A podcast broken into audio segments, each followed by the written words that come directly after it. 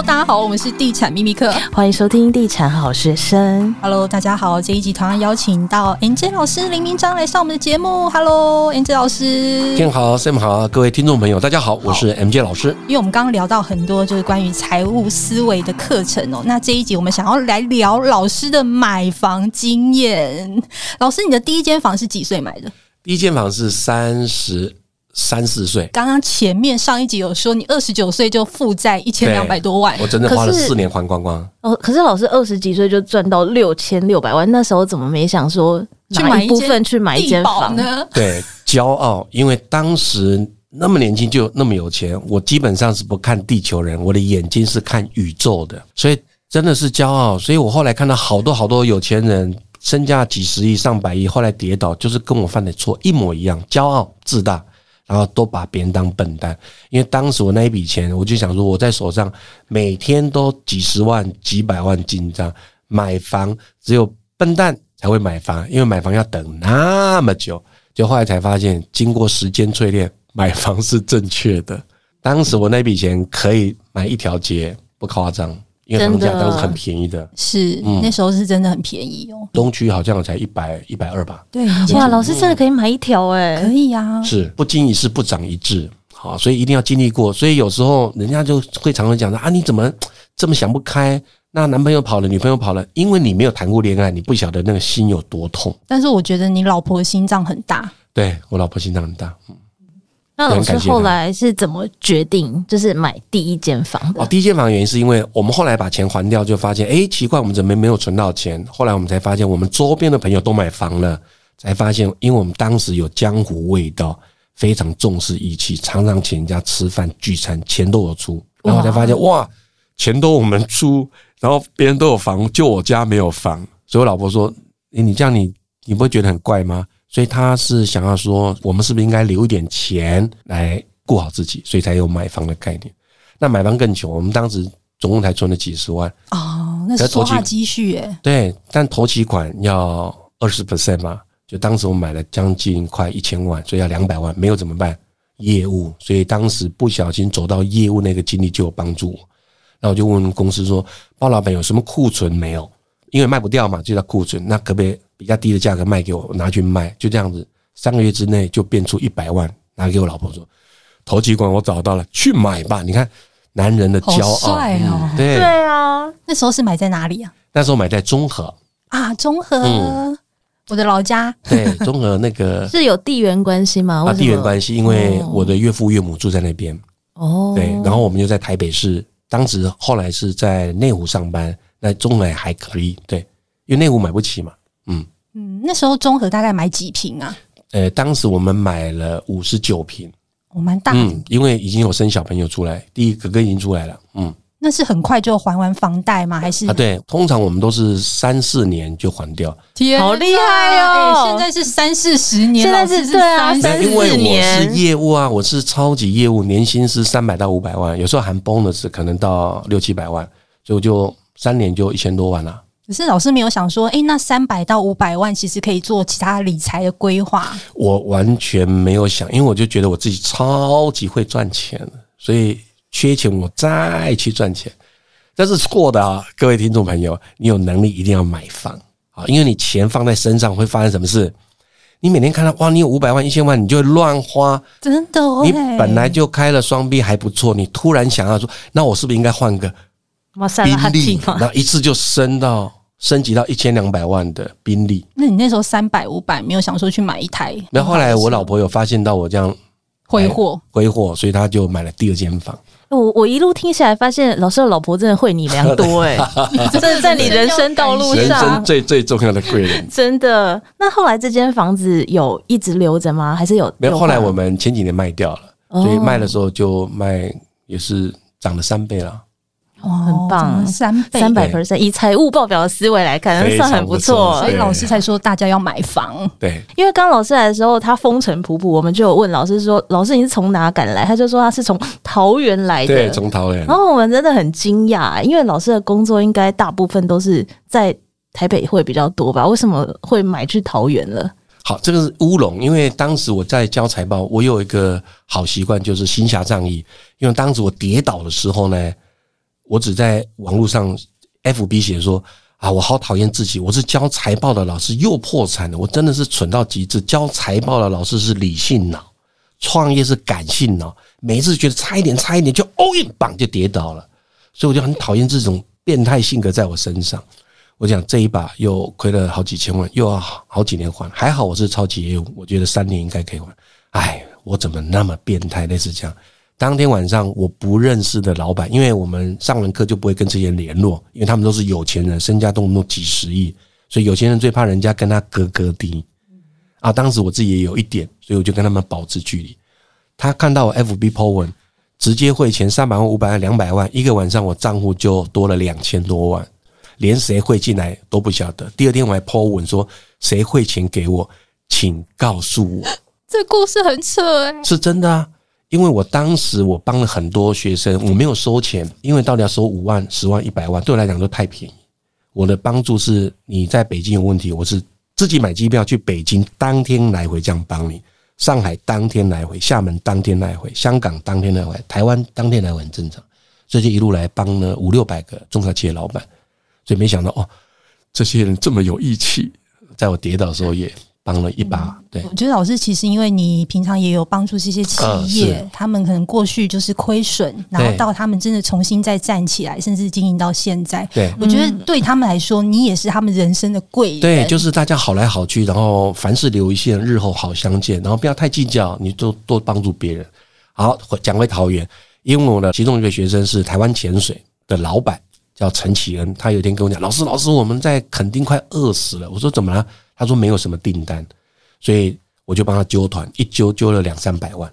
然后我看名单，哇，学员最远来自于加拿大，然后有上海、北京、昆山一堆，所以学员因我而来，我一毛钱都没有拿，我就帮助我垦丁台湾潜水的老板，所以一毛钱没拿，我还带了团队四个人下去帮忙，还准备一只烤乳猪请大家吃。你看，所以我想说，因为我喜欢潜水。所以我们就做了礼物啊，拖鞋、榻榻米拖鞋，这样比较不会那个一次性的用品污染海洋。所以因为等拖鞋、等礼物，所以厂商在桃园，所以我就跟老板讲，我马上要下垦丁了，所以你不要用物流寄，因为物流寄有时候一两天就浪费掉。我就我在桃园住一个晚上，你好跟我讲，我去你那边跟你拿，然后他就一直 delay 就没有事，所以我们就在附近看房。我们没有要买房，我们就看房，看一看看到一栋一间呢，一百零八平，第一个数字又漂亮，第二全整面都是落地窗，而且面和永久冻具。我们经过的时候刚好看到乌龟爬上来，我们经过的时候刚好看到白鹭鸶很多一两百只，我们就觉得哎，这个还不错。然后我就问老婆说，你喜不喜欢？她说很喜欢。那对方出价是三千六百八十万，注意我没有要买房。他说林大哥出个价好，我就出二九八零。我老婆就瞪我，你这什么价？我说我们没有要买房，只是礼貌性，我没有要出价，是对方要求我出价的嘛。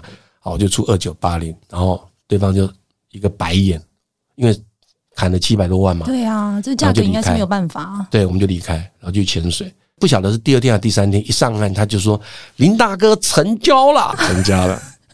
因为对方呢刚好缺钱，你看有时候就是这样。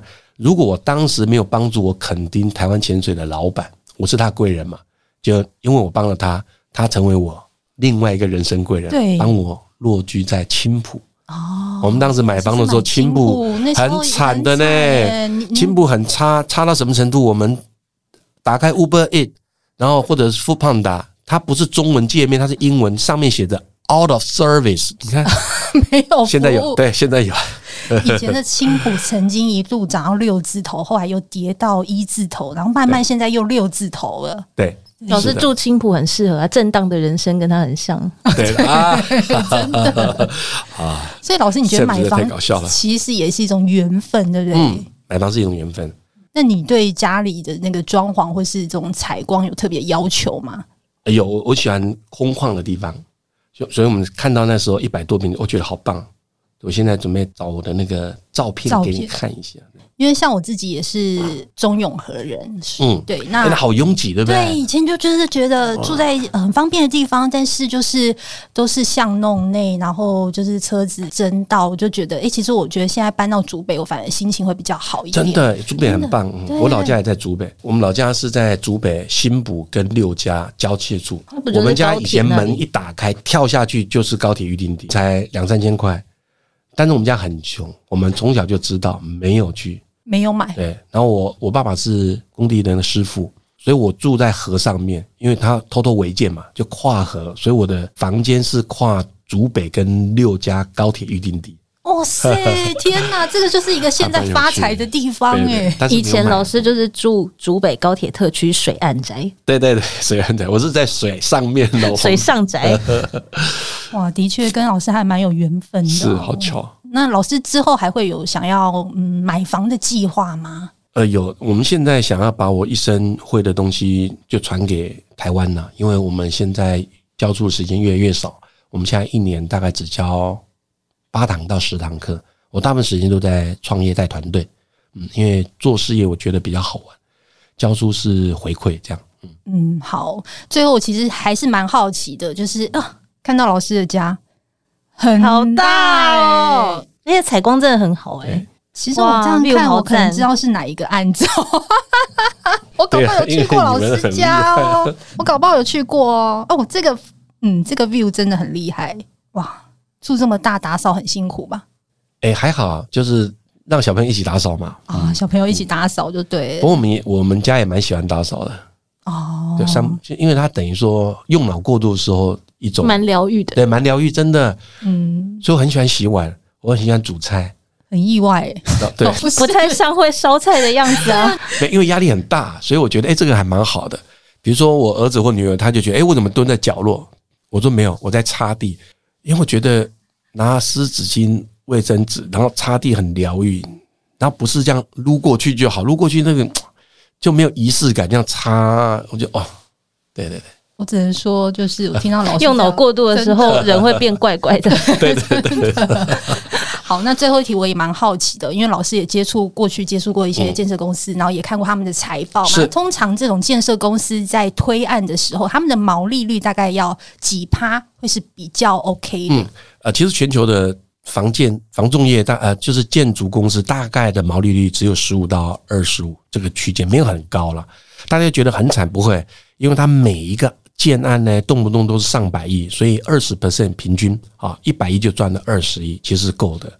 而且这二十亿呢，他们大部分都是从外面借来钱，所以比如说建一个案子，所以你就可以知道毛利率二十，对吧？二十本身二十亿，代表有八十亿是给料工费的，对吧？原材料那些，所以你可以回推回去。嗯，所以八十亿钱怎么来？第一个预售先收一笔钱，第二个呢，去银行搬六十亿或七十亿，类似这样，就是一不断的滚动。这第一个，那第二个呢，就毛利率偏低。第二个就是它高度杠杆。那为什么会高度杠杆？大家。都会觉得，哎，房地产这些人奇怪了，为什么高度杠杆？其实不是，是因为他买一块地，到他申请建案，他建出来大概需要十年，很久很久很久，所以那笔钱是压在那边，所以压在那边，他不能用自己的钱，如果全部用自己钱，他就来不及了，所以他必须要高度杠杆借银行的钱，嗯。其实刚休息的时候，我有偷问老师说，因为其实今年有蛮多就是建设公司倒闭在全球的情况。那因为消费者其实最怕就是去买到烂尾楼。对。那现在要买房，如果我们要去看建设公司的财报，有什么重点是老师会建议大家一定要看的？是现金的存量吗？嗯、还是？好，第一个我会建议大家看，一定要看它的负债率，负债率会不会过高？因为其实弄死建商的不是建商自己，是金融体系一起弄死他。所以市场谣言会自我验证。当大家都传这个人会倒，所有人就很紧张，把钱呐货全部搬回来，所以一起弄死他。所以建商只要银行一抽银根，那就很惨。如果假设没有像中国大陆这种政策的问题的话，啊，就是银行很重要，因为银行既是帮助你那个人，也是害死你的那个人。啊，所以银行说什么？就雨天收伞，对，晴天借伞，雨天收伞。这是江湖上比较低阶的，高阶的，我听到金融业讲，他说我们真正厉害的金融业是晴天借伞，阴天就收伞，阴天哦，还没有看到阴天就收伞哈，所以就把这些给弄死了。好，所以负债很重要，因为一旦你的建商死掉或者破产，你就拿你就是变烂尾了哈。对对，拿不回来。所以第一个负债率很高啊，第一个，第二个我反而会看它的存货天数，它的天数你要看业界，如果天数大概是三百天或四百天就正常，如果它变成五百六百天，代表什么意思？他卖的房有很多很多卖不出去哦，所以其实看建设公司有两个重点，第一个是看负债，第二个是看它这个库存库存的，对，就等于是余屋啦，余屋它大概存货的天数是多少？对，余屋是一个存量的概念，我们要知道说房子平均几天卖掉，平均几天卖掉才知道你这家公司货有没有在跑。如果货没有在跑，就代表钱，因为存货工厂端叫做原物料、半成品、成品。然后对房地产就是原物料就是土地，半成品就是在建工程，成品就是成屋，有没有一模一样？啊，这名称不一样，所以这些呢，它本来是现金，所以你要把存货当做现金的化身。如果它有平均要五百天才卖出房子，然后有五千间，你看多少钱？它是现金哦。老师一讲之后，我突然觉得财报好像变得很简单啊！对，很简单。是老师真的是用很白话的文字教大家怎么学会财报。那这一节非常谢谢老师，那我们也帮老师宣传一下课程。谢谢。就这堂课呢，目前已经破亿的销售额，是真的是非常的厉害。我们目前呢，应该已经快要两万人了。那这个节目播出应该是超过两万人。好，那大家有兴趣的话，可以看一下资讯栏连接。那我们也有把优惠码这个 TS 八百放在资讯栏。大家有兴趣可以购买这堂课程。这一节非常谢谢老师来上我们的节目，那我们就下一次再见喽，拜拜。谢谢，拜拜。拜拜。